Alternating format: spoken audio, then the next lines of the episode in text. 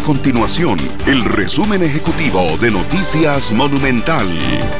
Hola, mi nombre es Alejandro Meléndez y estas son las informaciones más importantes del día en Noticias Monumental. El presidente de la República, Rodrigo Chávez, defendió la reunión que sostuvo en su casa este fin de semana con diputados y magistrados sin haberlo informado de forma pública. Esto luego de que el diario de la Nación informó que en el encuentro estuvo presente el presidente de la Corte Suprema de Justicia, Orlando Aguirre, el magistrado Luis Porfirio Sánchez, así como seis diputados de varias fracciones legislativas.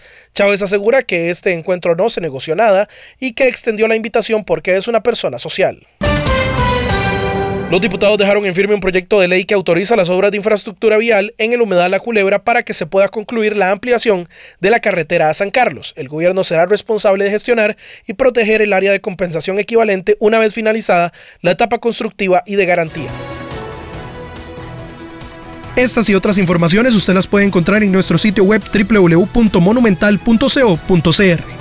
Nuestro compromiso es mantener a Costa Rica informada. Esto fue el resumen ejecutivo de Noticias Monumental.